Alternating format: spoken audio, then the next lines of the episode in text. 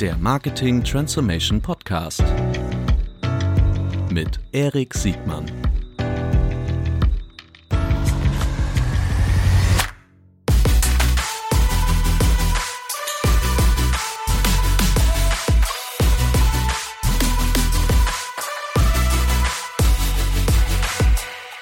Herzlich willkommen zu einer neuen Folge des Marketing Transformation Podcasts. Heute mit einem wahnsinnigen Stargast. Eigentlich ist er ja gar kein Gast, sondern fast auch Gast und Gastgeber, Philipp Westermeier. Hallo Erik. Hallo Danke Philipp. für die Einladung in deinen Podcast, den wir sozusagen gemeinsam machen dürfen oder den du dir ausgedacht hast und natürlich treibst, aber das meinst du, glaube ich, damit, wo wir auch irgendwie als Produktionspartner wieder hinterhängen. Ohne dich würde ich nicht über Podcast nachdenken oder nachgedacht haben. Du warst einer der ersten, der am Anfang ja schon fast penetrant äh, das Thema Podcast platziert hat. Und äh, jetzt sitzen wir hier in deiner Kabine äh, mit meinem Podcast, der über deine Plattform produziert wird. Crazy.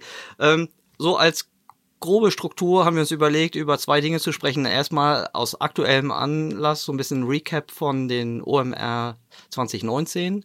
Und äh, mir geht es so ein bisschen darum, als im zweiten Teil äh, Deconstructing die OMR-Plattform, also ein bisschen was hinter den Kulissen stattfindet und was eigentlich OMR ist, weil das ist ja deutlich mehr als nur das Festival irgendwie jetzt im Mai.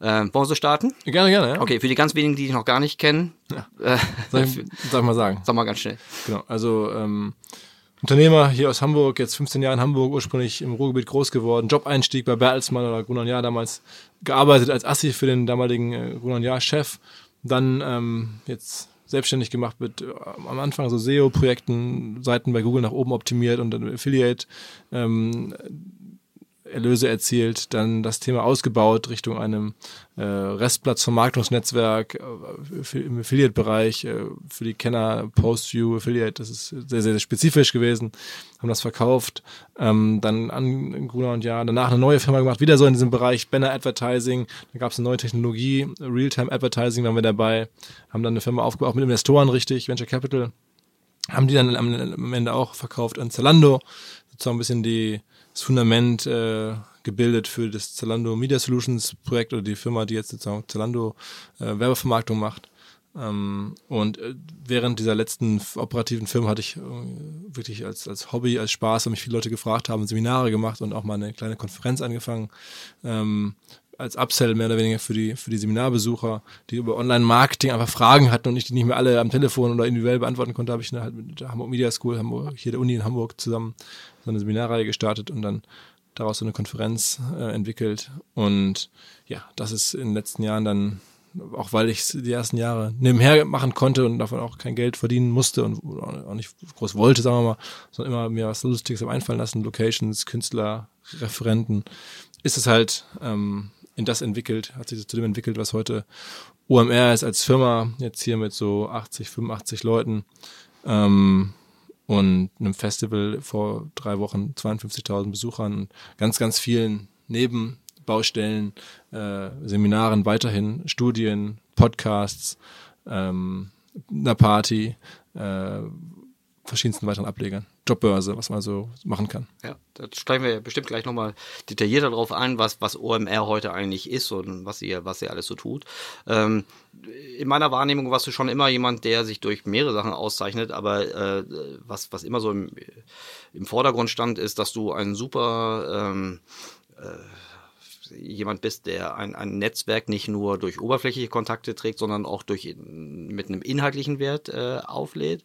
Und man merkt auch, dass du nicht nur nochmal Veranstalter bist, sondern auch wirklich selbst Macher. Ne? Also durch die entweder die Bootstrap-Gründung im Affiliate-Business bis zu den, den, den, den, den zwei Firmen im AdTech-Bereich ähm, bist du halt mehr als nur jemand, der, der über den Digital-Marketing-Kosmos irgendwie berichtet und, und davon lebt, sondern der auch da mitlebt.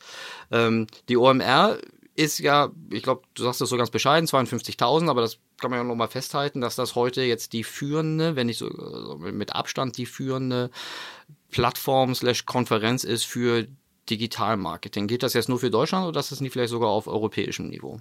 Also, ja, von den Personenzahlen her sind wir auf jeden Fall in Deutschland jetzt das größte Event, glaube ich. Das äh, nächstgrößte in dieser Gesamtspace, mhm. ähm, oder das, das größere war ja die CeBIT immer, das kann man mhm. auch dazu zählen. Die ähm, ist halt, äh, mhm. gibt es ja in der Form nicht mehr. Man könnte jetzt auch argumentieren, was ist eigentlich die IFA? Ähm, äh, so, ist äh, wahrscheinlich noch größer, auch viel länger und noch, auch anders gelagert.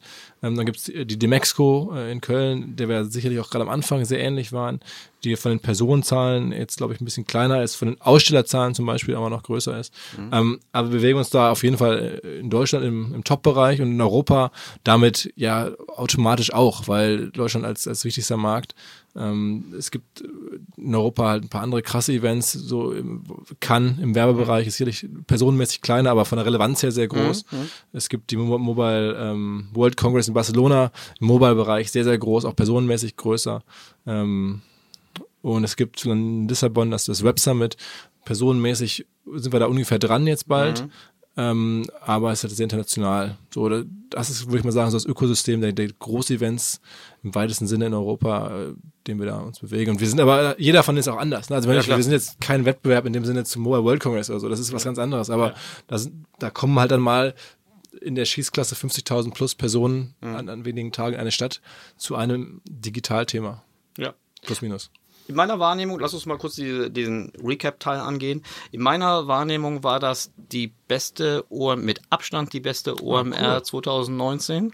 Ähm, nach, nicht nur nach Größe und, und Orga, sondern ich fand das auch, ähm, meine persönliche Meinung, dass ihr herausragend die Relevanz für Digitalmarketing und weit darüber hinaus äh, eure, eure Themen auch mit der Ernsthaftigkeit, die das Thema braucht, irgendwie dokumentiert habt. Siehst du das auch so oder gab es da andere Stimmen? Ähm, nee, ich, also ich bin ja, also jedes Mal immer eigentlich äh, sehr kritisch und denke aber auch, dass es jetzt, dass es wirklich gut funktioniert hat, wir alles äh, das erreicht haben, was wir wollten. Ähm, und dass, dass es ja auch wahrscheinlich jetzt von denen, die wir bislang gemacht haben, ähm, die erfolgreichste gewesen sein könnte, weil die klar, die Resonanz ist groß. Die ähm, verschiedenen Besucher, die ich gesprochen habe, von denen ich gehört habe, waren sehr zufrieden.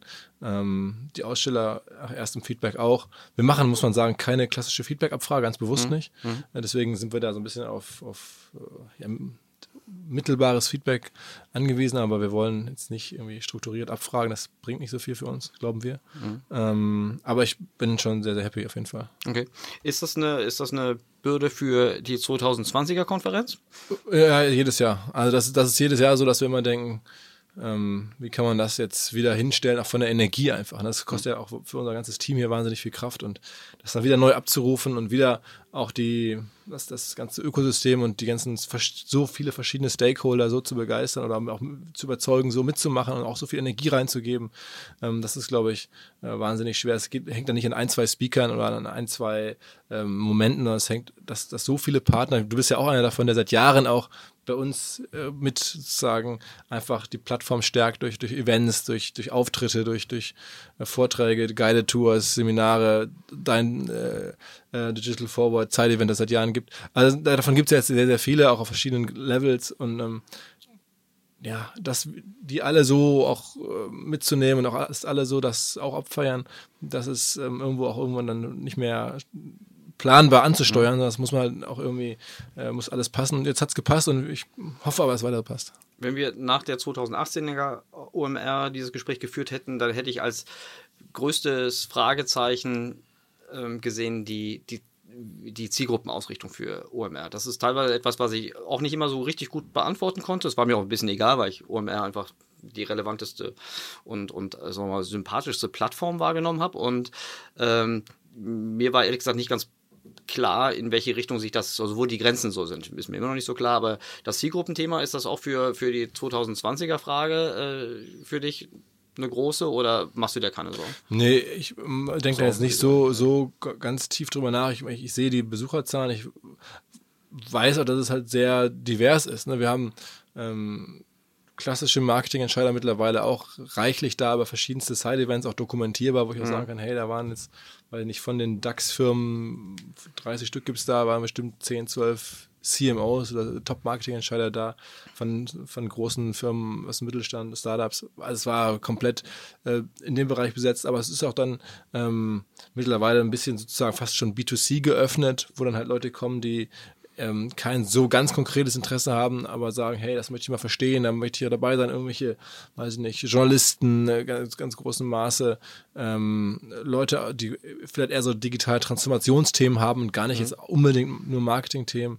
Also es ist sehr, sehr breit und wir sagen generell, was, was wir tun, um das au aufzufangen, ist, irgendwann vor ein paar Jahren war der Moment, wo ohnehin die Veranstaltung nicht mehr ähm, so war, dass sie für alle gleich war. Als du mhm. zum ersten Mal da warst, glaube ich, irgendwie große Freiheit oder sowas, mhm. der Event Nummer eins oder zwei, da liefst du dann morgens rein, hast da den Tag verbracht und bis abends raus und alle, die da waren, haben quasi das Event komplett gleich erlebt. Mhm. Heute ist es so, es kommen halt jetzt irgendwie da zigtausend Leute und du kannst davon ausgehen, jeder, der kommt, hat ein anderes Event erlebt, weil er mhm. durch einen anderen Eingang reingeht, an einem anderen Pre-Event war, mhm. andere Messestände besucht mhm. hat, andere Bühnen gesehen hat, andere Vorträge, andere Masterclasses, andere Leute getroffen hat mhm. und abends auf einer anderen Party war vielleicht. Mhm. Ähm, das heißt, es ist jetzt nicht mehr ein, das, dieses, dieses Erlebnis ist jetzt komplett individuell. Und das wollen wir einfach positiv aufgreifen und nutzen und sagen, hey, du kannst OMR komplett als E-Commerce-Event erleben. Du kannst es als Sport-Event, Sportmarketing oder du kannst als, als Influencer-Marketing oder du kannst es als AdTech oder du kannst es als ähm, äh, Performance-Marketing oder Search. All diese Bereiche gibt es im Marketing und jedem kannst du auf eine Art bei uns für dich erleben. Wenn das, das dein Thema ist, dann kommst du zu uns und suchst du halt das raus, was du brauchst. Oder du kannst halt auch mal ein bisschen mischen und sagen, hey, ich bin eigentlich Search interessiert, da ist mein Job, aber ich finde irgendwie jetzt gerade irgendwie Marketing im Bereich Sport oder so total spannend. Dann gehe ich auch mal zu irgendeinem kleineren Vortrag im Bereich Sport. Also da sind wir jetzt natürlich nicht das Größte, da gibt es ja viel, viel größere und relevantere Sportmarketing-Events, ganz klar, Spurbiss und so, aber zum Beispiel da haben wir jetzt auch eine, eine kleine Kompetenz und dann kann man sich so zusammenbauen. Ja, okay. Und die, und das, das, ähm, das Festival an sich hat ja vermutlich auch gerade durch die eine große Bühne, die wirklich für alle gleich ist, aber auch die dann die Strahlkraft, um zum Beispiel auch so ein C-Level anzuziehen, oder?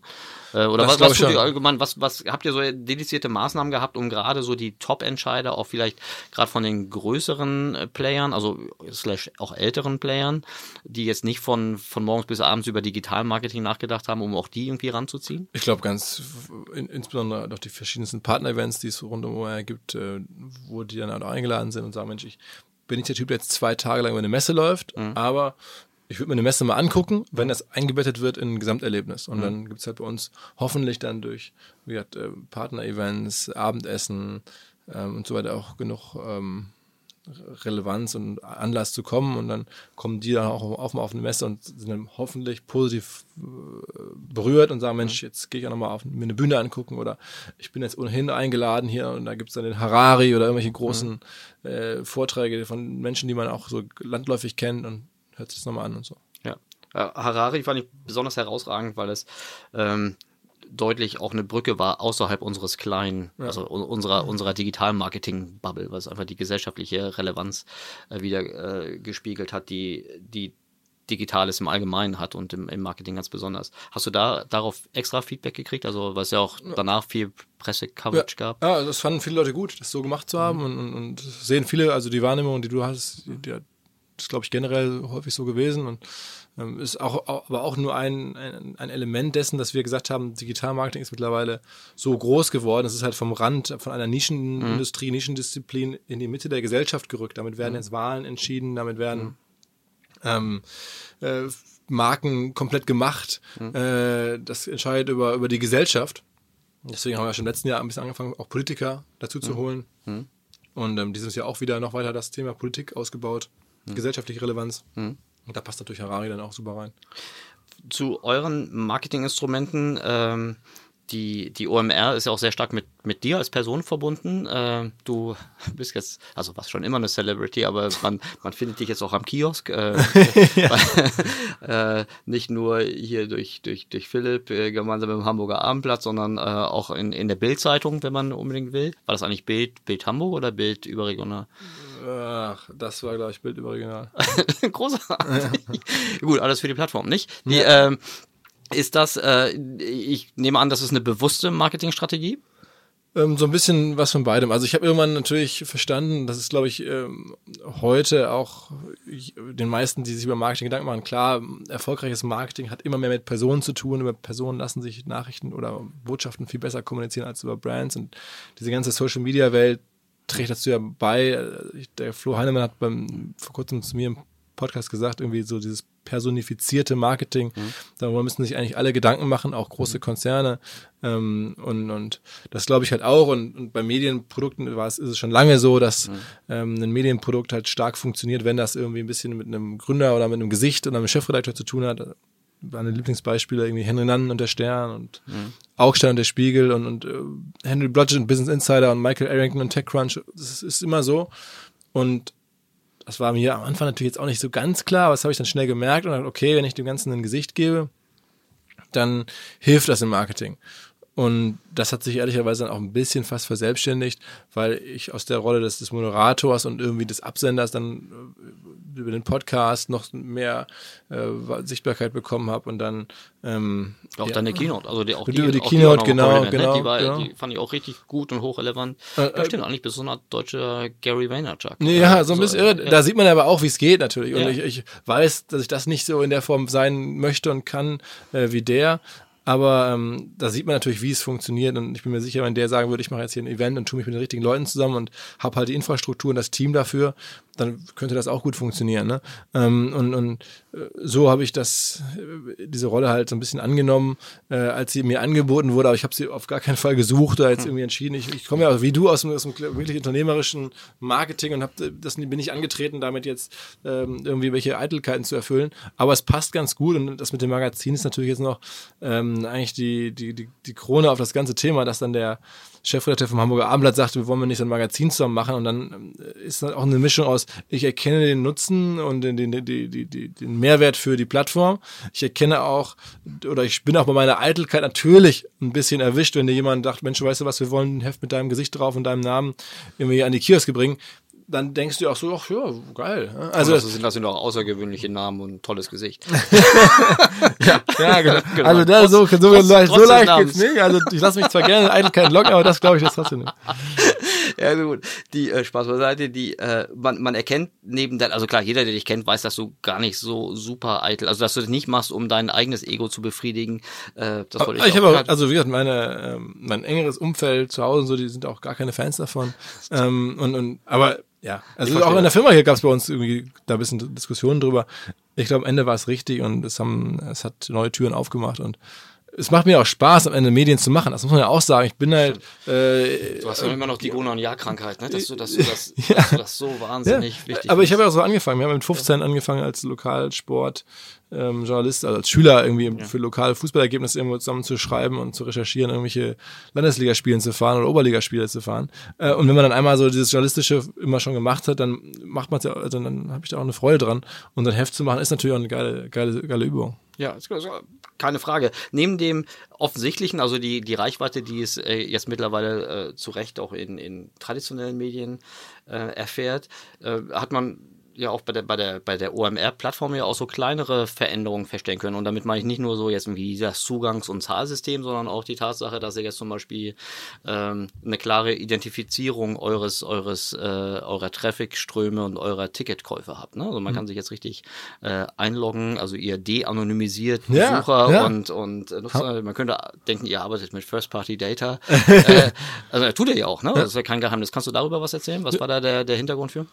Äh, also auch das, äh, dass wir gemerkt haben, ähm, wenn wir eine gewisse, ähm, sagen wir mal, Solidität ins Geschäft reinbekommen, wenn wir weg wollen von irgendwie One-Hit-Wonder, rein markenabhängig ähm, und, und wir sind einmal da und dann kommt der nächste, dann brauchen wir halt irgendwie sowas wie eine, eine Kundenbasis, die wir ansprechen können, auf die wir direkten Zugang haben, also ähm, weg von, von jetzt irgendwie, die wir neu jedes Mal einkaufen müssen, wie ein klassischer Markenartikler, der im Zweifel irgendwie durch die ganzen Plattformen jeweils sich durchbieten muss. Aber okay, wir müssen das irgendwie hinbekommen, dass wir auch im Ticketing unabhängiger werden. Das sind jetzt keine ganz großen Sachen, da reichen einzelne Features, die wir selber bauen können.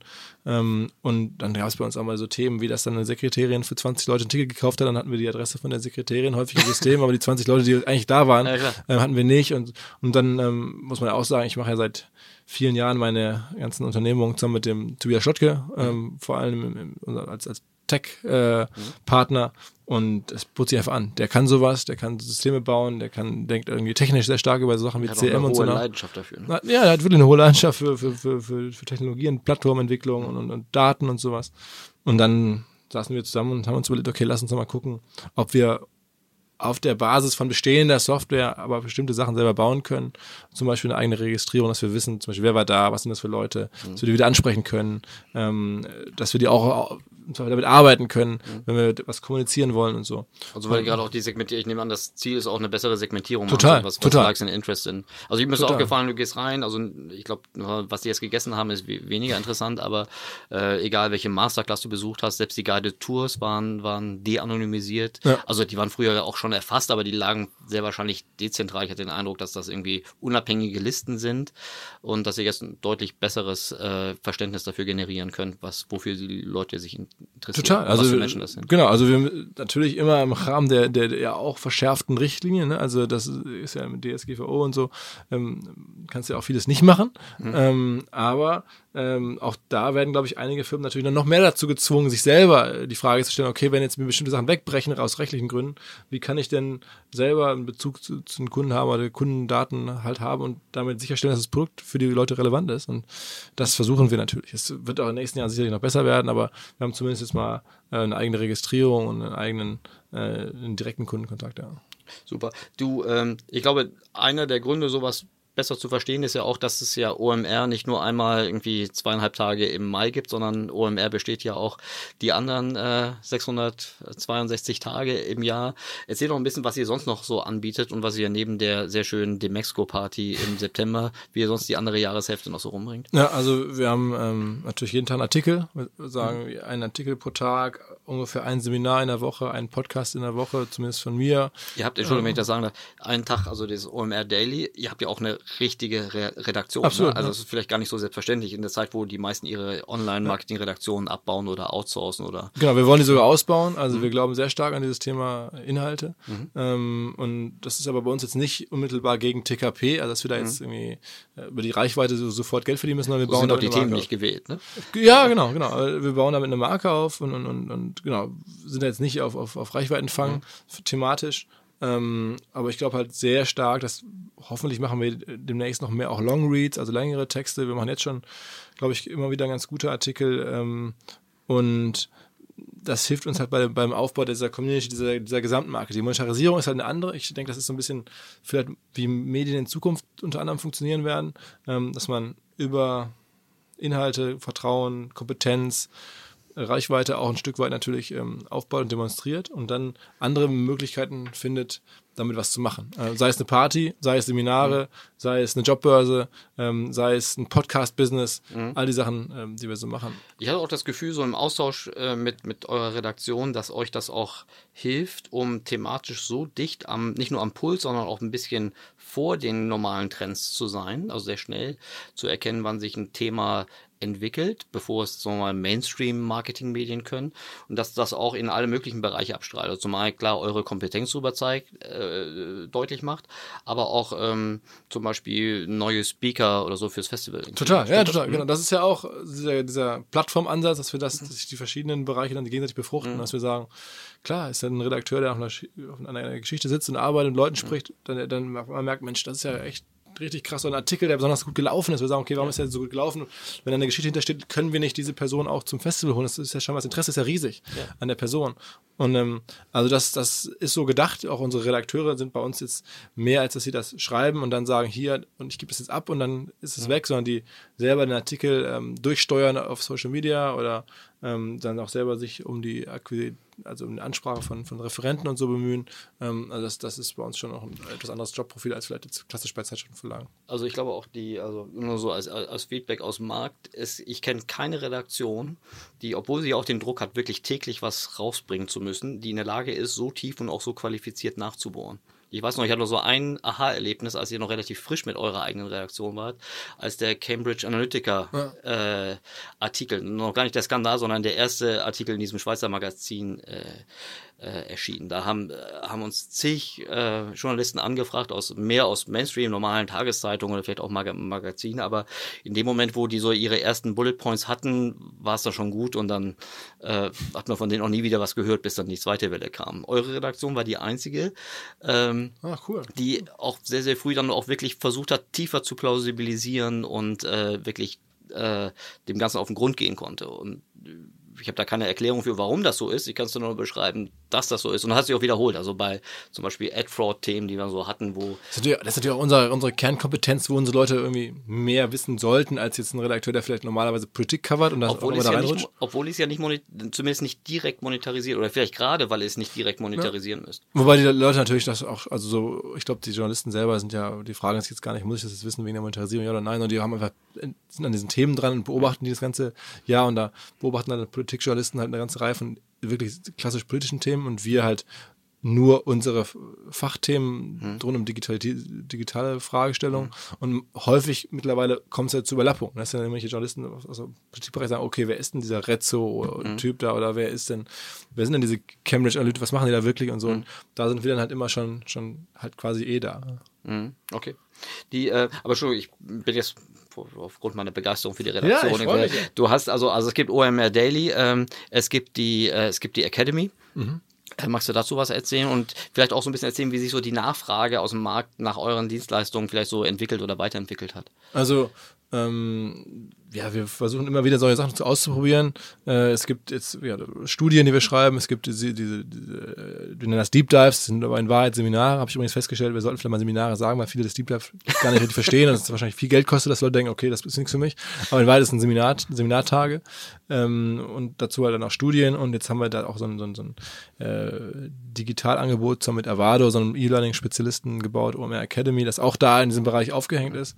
Ähm, haben, ich habe auch versucht, letztes Jahr zum Beispiel YouTuber zu werden, mit so Fachinhalten bei YouTube, so relativ provokativ und, und ähm, intensiv vorgetragen in einem kurzen YouTube-Video, weil wir dachten, okay, wenn wir Bewegtbild machen als OMR, dann könnte das vielleicht eine Nische sein, wo Das Leute waren diese 90 Sekunden Strecken. Gen genau, genau, dann könnten das vielleicht neu, morgens Leute in der S-Bahn gerne mal gucken und dann sagen, okay, was hat der Westermeier da wieder als These rauszu rausgehauen, haben wir festgestellt, das äh, passt nicht, äh, also es haben schon welche geguckt, aber nicht genügend und der Aufwand, das zu produzieren, ist wahnsinnig groß und dann haben wir es wieder erstmal sein lassen und haben da so ein bisschen Bewegtbild wieder ge gestoppt an der Stelle.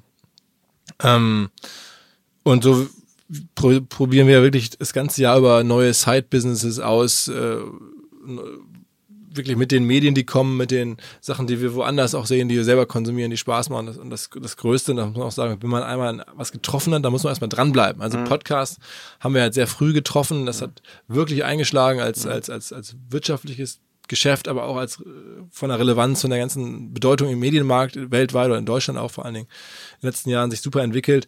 Und dann haben wir auch gesagt, Mensch, da bleiben wir jetzt erstmal, da machen wir jetzt mehr Podcasts, wir gehen in die Vermarktung, wir gehen da sogar richtig in die, ins klassische Entertainment-Geschäft, arbeiten zusammen mit großen Medienbrands, Tim Melzer, Joko Winterscheid, vielen anderen. Ähm, und deine Leidenschaft für die Publishing- und ja, Produktionsseite. das greift also alles ein bisschen zusammen. Also ich meine, ich, ich mache es auch gerne. Ich ähm, äh, schätze viele der Leute, wie die das machen. Ähm, Finde die Frage interessant, wie behält man auch Leute, nicht nur, wie informiert man Leute. Und das kommt da alles so ein bisschen zum Schnitt.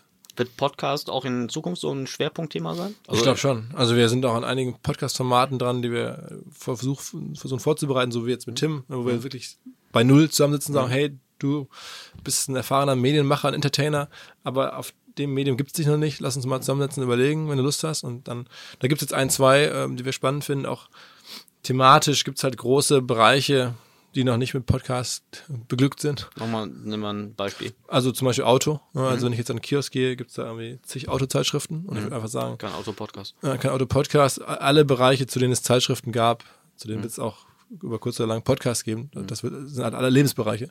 Und ähm, ja, da kann man sicherlich gucken, ob man das eine oder andere dann auch äh, mit besetzt. Ähm, und, und Du hast ja eher mit dem B2B-Podcast-Segment gestartet. absolut, das da kennengelernt, das Ja. ist sozusagen die, die Keimzelle. Und dann gemerkt, das hat natürlich eine gewisse Begrenzung, weil wir da halt häufig dann doch über Reichweitenvermarktung, Werbevermarktung gehen. Und gemerkt, dass das auch das ganze Thema sich noch mehr evangelisieren lässt, noch mehr beschleunigen lässt, wenn man da auch ähm, sich ins B2C hineinwagt, auch weil das halt zum Teil eine grüne Wiese war, weil ganz wenige klassische Medien das angeboten haben. Bis heute ist es ja der eine oder andere macht. Es gibt jetzt auch einen Podcast natürlich von der Zeit und vom Spiegel und so, aber es ist immer noch ähm, ja nicht so viel wie jetzt Zeitschriften oder, oder, oder Webseiten oder sowas. Mhm. Ich war damals selbst überrascht, wie viele Leute so Podcasts hören. Ich weiß noch, in der, weiß gar nicht, das erste Mal, wo ich mit, gemeinsam mit Manuel Hinz und äh, dir zum Thema Marketing Automation gesprochen habe. Das ist ja jetzt eher nicht wirklich ein massentaugliches Unterhaltungsthema. Äh, ich war total überrascht, bin auch bei anderen Podcast-Formaten, wo ich irgendwie mitmachen darf, total überrascht, wie viel Resonanz es auf Podcasts mhm. gibt. Ähm, hast du eine Erklärung dafür? Also weil die reine, äh, sondern es muss ja irgendwie Nutzung mal relevant sein so. Also, also ich glaube, dass die Zielgruppe, in der wir jetzt alle so leben, ist natürlich, und der Podcast, das ist schon relativ stark. Und wenn man das als ganz große Blase sieht, dann ist das schon eine, eine, eine, eine passende Blase für das Medium. Ähm, und, und die Podcast-Relevanz nimmt ja dann da ab, wo es, weiß ich nicht, jetzt äh, deutlich ältere Zielgruppen sind mhm. oder ähm, ganz wirtschaftsferne Zielgruppen oder auch vielleicht irgendwie Soziodemo, wie sagt man, irgendwie die jetzt von der Kaufkraft her gar keine Smartphones mhm. haben oder, mhm. oder Prepaid-Karten nutzen, was natürlich dann auch mhm. keinen Podcast hören können eigentlich.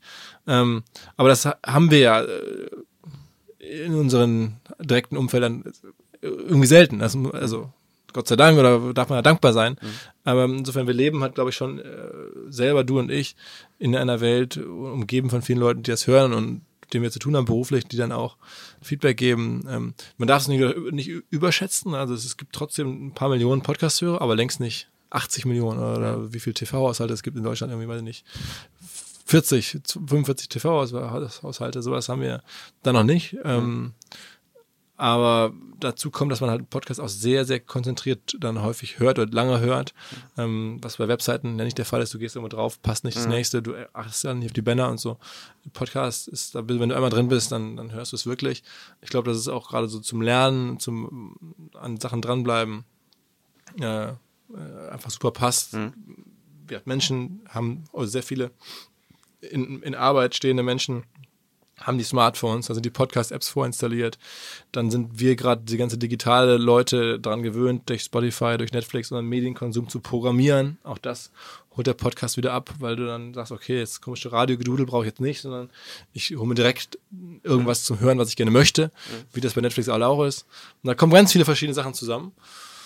Und ähm, ja, so ist diese Welle zu erklären, glaube ich, die gerade so die ähm, Medien, Marketing, Wirtschaftswelt so durchzieht. Aber man, man darf es nicht unterschätzen. Ich glaube, wenn man jetzt beim HSV ins Stadion geht hier in Hamburg oder bei St. Pauli, gibt es trotzdem noch viele, viele tausend Leute, die sagen, was soll das sein, ein Podcast? Mhm. Also ich habe jetzt gerade selber meine, mein Cousin mit Family hier langes Wochenende in Hamburg zu Besuch. Und dann habe ich auch so ein bisschen erzählt, was ich mache. Und die haben gefragt und haben nur das Foto gesehen mit, mit mir und Dieter Bohlen. So, warum warst du denn beim Bohlen? Und ich dachte, ja, haben dann einen Podcast gemacht. Was habt ihr da gemacht? Ein Podcast? Was ist das denn? So, mhm. wo man so merkt, das sind jetzt irgendwie Leute um die 50. Mhm ähm, die jetzt im Ruhrgebiet leben, als, als, als Anwalt arbeiten, ähm, weit weg sind von unserer Branche und die das jetzt Thema noch nicht so für sich haben. Und meine Oma, 90, hat mir vor kurzem am Telefon erzählt, und sie hat zum ersten Mal von, äh, von jemand anderem außer von mir von Podcast gehört, als sie bei Markus Lanz abends Charlotte Roach hat sitzen sehen. Und die hat ja immer so einen Podcast erzählt. Und dann sie, Mensch, ich bin ja stolz auf dich. Da saß ich mal bei Markus Lanz, der von ja. Pottet. Da habe ich gedacht, du bist ja nicht der Einzige. Ja. Also da merkt man, es gibt also ne, die 90-jährige Großmutter, der 50-jährige Cousin aus Essen. Ja. Ähm, ja. Du brauchst eine, kriegst du Relevanz und Glaubwürdigkeit von Markus Lanz und Dieter Bohlen. ja. in, in diesen, ja, Ziel, in diesen, in diesen äh, entfernteren Zielgruppen. Das total, das ist ja. Aber wobei meine Oma wird man wahrscheinlich in der Masse nicht mehr auf OMR äh, drehen können. Ja. Aber das ist ja, ähm, also schöne Überleitung zu, dieser, zu diesem Transformationsthema ne? und diesem ganzen Paradigmenwechsel, der ja schon lange stattfindet, aber wo es ja auch immer noch Wellen gibt, die es praktisch, praktisch sich noch am Aufbauen sind, wie zum Beispiel im Podcast. Oder sind wir uns, glaube ich, einig, dass die, dass die Spitze noch nicht wirklich erreicht sein wird, oder? Nee, auf ne? keinen Fall. So, das, das aber kommt. in den anderen Themen, du bist ja auch viel bei Unternehmen unterwegs, ne? Wir machen diese, haben wir schon gemeinsam so, so äh, Inhouse-Seminare gemacht, wo wir es irgendwie vom, vom, vom C-Level bis zum, bis zu den Fachleuten irgendwie zu tun haben. Und das kommt ja auch in deiner, in deiner diesjährigen Keynote, als auch in der Keynote des letzten Jahres, kam das so deutlich raus, wie, wie überrascht, teilweise auch, glaube ich, kam da so ein bisschen Frust raus, wie sich deutsche Unternehmen äh, in dieser Digitalisierung, also in der Schlacht um Kunden, äh, wie die sich wirklich so mhm. mal dort ihren, ihren fairen Teil rausschneiden können oder, oder wollen. Hast du eine Erklärung dafür, warum gerade im, im, so im deutschen Mittelstand und in, in, in den bis zum DAX, warum diese, diese Adaptionsfähigkeit für diese ganzen digitalen Herausforderungen, egal ob sie jetzt eher, du siehst das ja nicht nur für die Advertiser-Seite, du kennst ja beide Seiten, du kennst auch die Publishing-Seite sehr, sehr gut. Hast du eine Erklärung dafür, warum das so ist? Ist das Saturierung? Es kann ja nicht mangelndes Verständnis sein. Ähm, was sind denn so die, die, die, die Bremser oder vielleicht auch, was sind die Treiber? Warum also, kommen Leute zu OMR und sind auf einmal wissbegierig, um Dinge verstehen zu wollen, die ihnen früher nicht transparent waren oder vielleicht auch egal waren? Also ich glaube generell, ähm, äh, die Entwicklung hat sich jetzt nochmal beschleunigt. Ne? Also es, mhm. ist ja immer so, und ich glaube gerade so auch Digitalisierung ist vielleicht jetzt keine ganz lineare Entwicklung, sondern es ist häufig irgendwie so ein ähm, explosionsartiges Geschäft, wo du so also die Reiskörner ne, auf so einem Schachbrett hast du erst eins, dann zwei, dann vier, dann 16 mhm. und dann ist es schon halt irgendwie äh, exponentiell viel, viel mehr. Und so ist halt auch, glaube ich, Digitalisierung. Da waren so die ersten Schritte, ja gut, lass die irgendwas machen ähm, und, und lass da irgendwas im Marketing sich jetzt ändern. Von mir aus machen wir auch ein bisschen damit und damit. Und dann war das so das Reiskorn auf Feld Nummer zwei und war jetzt nicht so entscheidend. Dann war das irgendwie danach Feld Nummer irgendwie vier. Ähm, da sind wir jetzt vielleicht gerade so und jetzt springen wir so gerade auch vielleicht auf 16, also ne, so der, der vierte Schritt und dann merken Leute, oh, hier kommt ja doch richtig Druck rein, richtig Beschleunigung rein. Mhm. Ähm, lass mal beschäftigen. Also das ist, glaube ich, jetzt gar nicht, dass wir konkret auslösen oder, sondern das ist jetzt einfach so der ganze, die ganze Entwicklung der Welt und der Wirtschaftswelt, insbesondere viele Firmen, mhm. äh, jetzt bei, bei, vielen Firmen her, viel härter aufschlägt als, ähm, als noch vor ein paar Jahren. Ne? Da, da, die Summen, die auf einmal an, an Google und Facebook überwiesen werden, ähm, sind viel größer. Äh, du siehst ja auch, das habe ich ja dieses Jahr auch in der China so ein bisschen gezeigt, dass in der Zeit, wo eigentlich das konjunkturelle Klima super ist, ähm, die deutschen Digitalfirmen, die zumindest die börsennotierten, an Wert verloren haben. Das ja. ist ja schon der Wahnsinn. Krass, also, ja. Während jetzt amerikanische Plattformen weiter unbehelligt mehr oder weniger zulegen an Wert, ähm, haben wir auf kleinem Niveau äh, verloren mit unseren wenigen börsennotierten Firmen, den Pro7 Sat1, den Zalandos, den UEMs. Ähm, oder den, den Internets. Äh, und, und das ist, das, da merkst du halt schon, langsam spüren verschiedene Firmen, dass da ähm, den Gegendruck mehr als vorher. Weil in den letzten Jahren haben zumindest auch die börsennotierten deutschen Digitalfirmen zumindest immer zugelegt, auch wenn er auf kleiner Flamme. Mhm.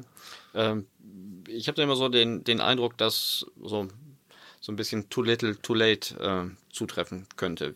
Siehst du Szenarien, wie man aus dieser Falle rauskommen könnte? Aber man könnte ja auch so ganz leicht, also wenn man jetzt auf der OMR war und man hat sich davor Harari angeguckt, was, was, die, was die ganzen äh, Beschleunigungen durch künstliche Intelligenz und äh, so mal ganz viele Data Touchpoints und Rechnerleistungen ja. äh, auf uns zukommt auf einer gesellschafts- und politischen Ebene, wenn man dann sich überlegt, okay, Plattformökonomie, äh, wie ist eigentlich der Börsenwert der US-amerikanischen Plattformen im Verhältnis zu den asiatischen, da könnte man schon fast Mitleid mit den amerikanischen Plattformen kriegen, mittelfristig.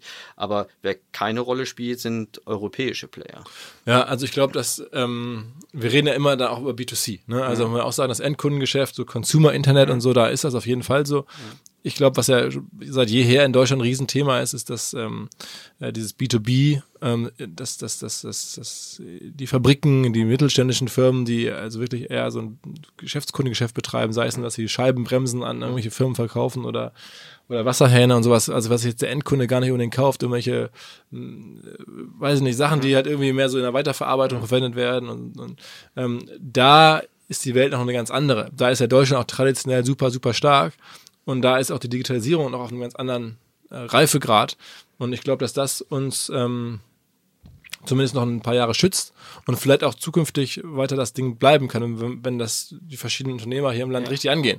Sagst du, wenn du sagst Reifegrad, meinst du in, in Hinblick auf die US-amerikanischen Player oder auch in Hinblick auf die chinesischen? Also so, ich bin da jetzt, ich bin da jetzt gar nicht so tief drin, dass ich jetzt wirklich richtig, richtig Expertise hätte, aber ich glaube, ähm, die großen amerikanischen Plattformen sind ja alles Endkundenplattformen. Ne? Mhm. Die machen genau. Werbegeschäft, Google, Facebook, Amazon, das ist, der Zug ist wohl abgefahren. Mhm. Ähm, aber das hat jetzt ein deutscher Autozulieferer oder irgendwie, weiß ich nicht, ein Schraubenhersteller aus Deutschland jetzt nicht unbedingt ein Problem mit. Mhm. Ähm, wie das jetzt gegenüber China aussieht, die ja nun auch deutsche äh, mittelständische Firmen aufkaufen oder sich beteiligen oder auch klonen oder nachbauen, was man da so hört ich kann es nicht genau einschätzen, dazu bin ich jetzt zu wenig in, in sozusagen irgendwelchen industriellen, mittelständischen Firmen oder Verbänden oder so unterwegs, um dafür ein Gefühl zu haben. Aber generell glaube ich, dass, dass da die Technologisierung und Digitalisierung noch nicht so weit fortgeschritten ist und dass wir da auch diese ganzen Schmerzeffekte, die jetzt Händler haben, Ja. die sagen, fuck, ey, ich komme nicht mehr richtig klar, dieses Amazon macht mich platt, Ja. ähm, die gibt es da in der Form noch nicht so. Da gibt es noch nicht, da ist Amazon noch nicht so stark oder auch da ist auch jetzt ein, ein Alibaba nicht so stark.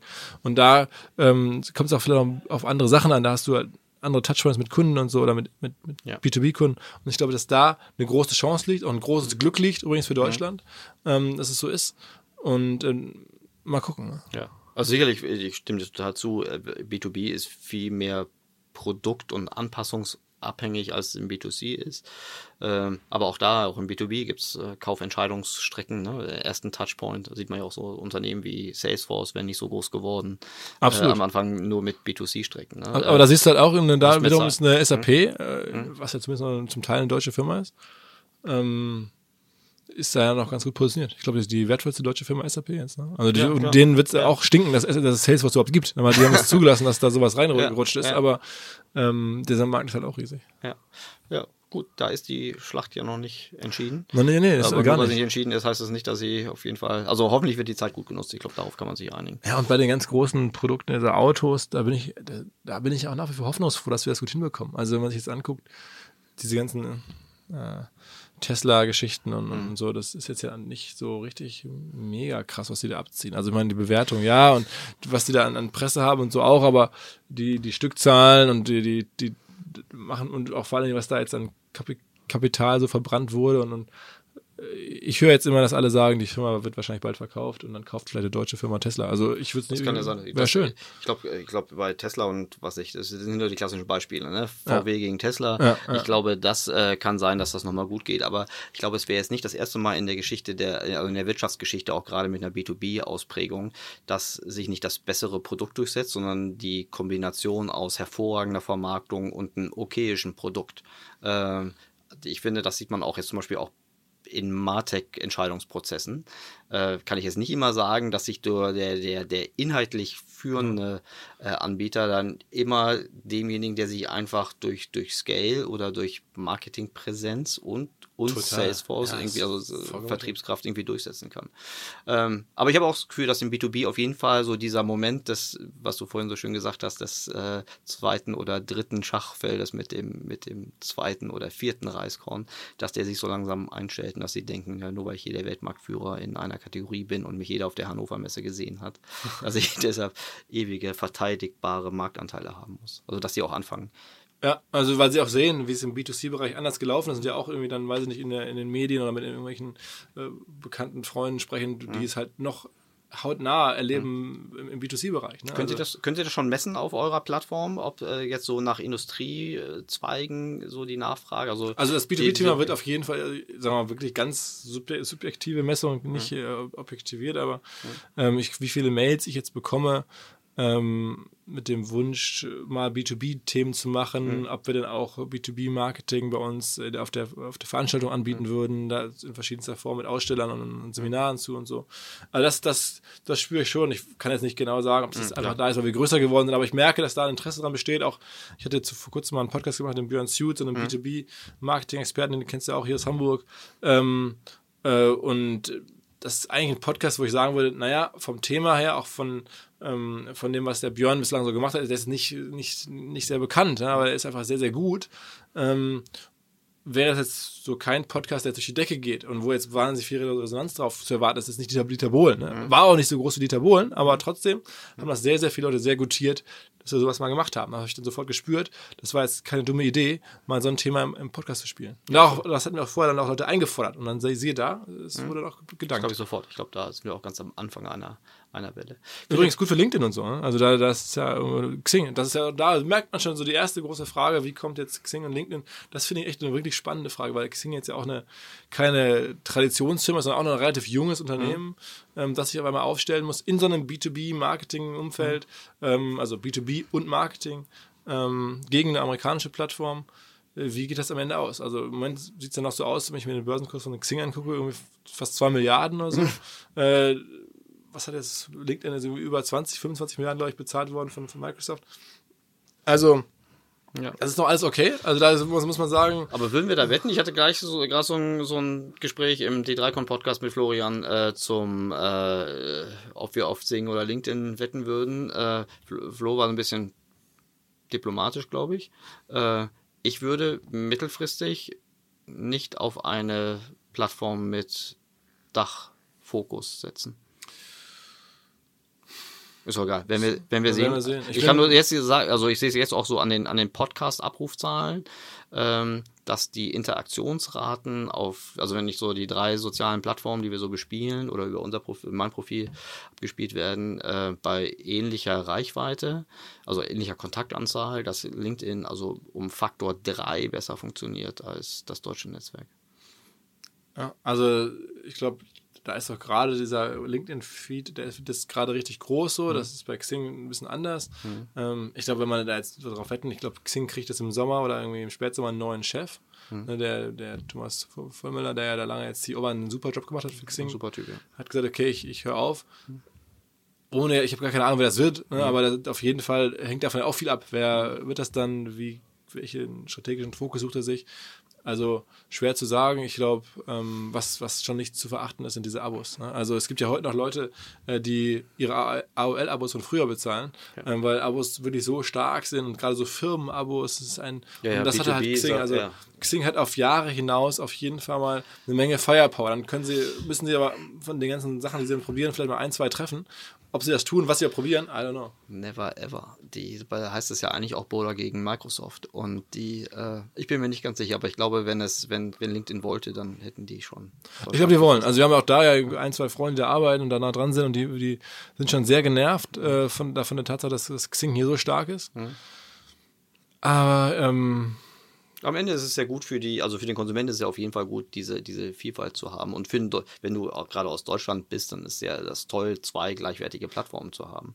wobei es da auch ein bisschen nach, fast nervig ist. Ne? Also für mich jetzt als Anwender, ich hätte auch nichts dagegen, wenn es nur eine gäbe, weil dann hätte ich äh, nicht immer, dann hätte es wäre es einfacher. ne? Aber super. Und in welchem Szenario kannst du dir vorstellen, dann, äh, ich will dich jetzt nicht festlegen, aber in welchem Szenario kannst du dir vorstellen, dass du nur die eine dachfokussierte Plattform nimmst und nicht die eine internationale? Klar, das also war ich- das beste Argument. Ja, ja, okay, aber da auch wieder ich arbeite jetzt ja dank meinem Job auch sehr international und ich glaube, auch da überschätzt man dann wieder seine eigene äh, Position. Es gibt halt ganz viele Leute, die mehr oder weniger im Dachraum halt arbeiten oder Vertrieb machen oder Jobs suchen oder so. Ähm, und für die das nicht so wichtig ist. Ich habe zum Beispiel auch bei, bei Xing Premium, bei LinkedIn habe ich noch kein Premium.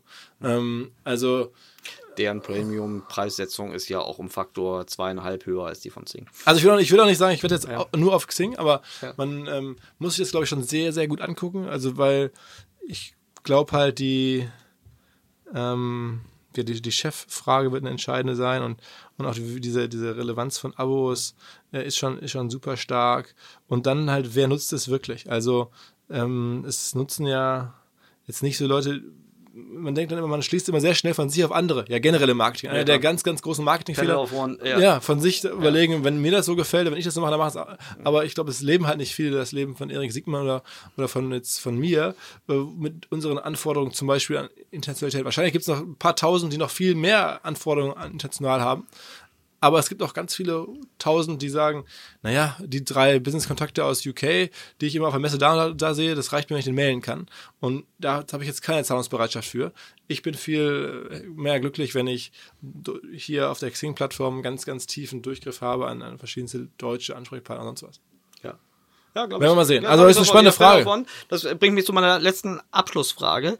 Ähm, wo ziehst du Inspiration und Wissen her? Jetzt mal außer von deiner hervorragenden Redaktion, deinen eigenen Podcast und deinen Gesprächen, die du naturgemäß mit über deine eigene Plattform irgendwie führst. Aber was sind die Quellen des Philipp Westermeyers, äh, wo der sich inspiriert, wo er sich reinliest? Also, ja, Welche Podcasts hast du abonniert, die nicht so. aus, aus, aus deiner Welt kommen und nichts mit Sport zu tun haben? Ja, ja, genau, da gibt es eine Menge.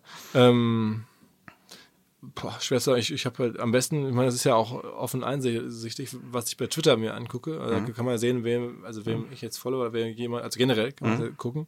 Das sagt aber noch nichts, wie intensiv du wirklich Zeit Doch, also Twitter gucke ich mir schon an und Okay. dann guck, da habe ich jetzt, weiß ich nicht, wie viele Leuten folge ich da, vielleicht 100, 200 sowas. Und äh, da gucke ich mir dann schon vieles an. Also nicht alles, vieles scroll ich auch so durch. Und, ähm, aber da würde ich mir was mit. Ähm, was ich auch äh, schon ein, zwei Mal erzählt habe, was ich lese tatsächlich auch viel äh, Print. Da, mhm. da wirst du auch wieder drüber lächeln, wie du immer über meine ganzen Print-Ambitionen, da, da bist du ja jemand, der das immer so ein bisschen sagt, Mensch, Philipp, da. Ich mag deine Sozialromantik. ja, genau, genau, genau. Den Spruch hatte ich jetzt gebraucht, genau zur Illustration. Ähm, also da bist du ja, äh, aber ich, wie gesagt, lese ähm, die SZ kommt, die mhm. habe ich im Abo, gucke ich mir, versuche ich mir viel anzugucken. Ähm, äh, greife mir immer, wenn ich irgendwo hinfahre, alle möglichen Magazine ab, von, von Gala über Sport bis natürlich Manager, Magazin, sonst was, alles mal anzugucken. Mhm. Und jetzt nicht alles lesen, also ein bisschen mhm.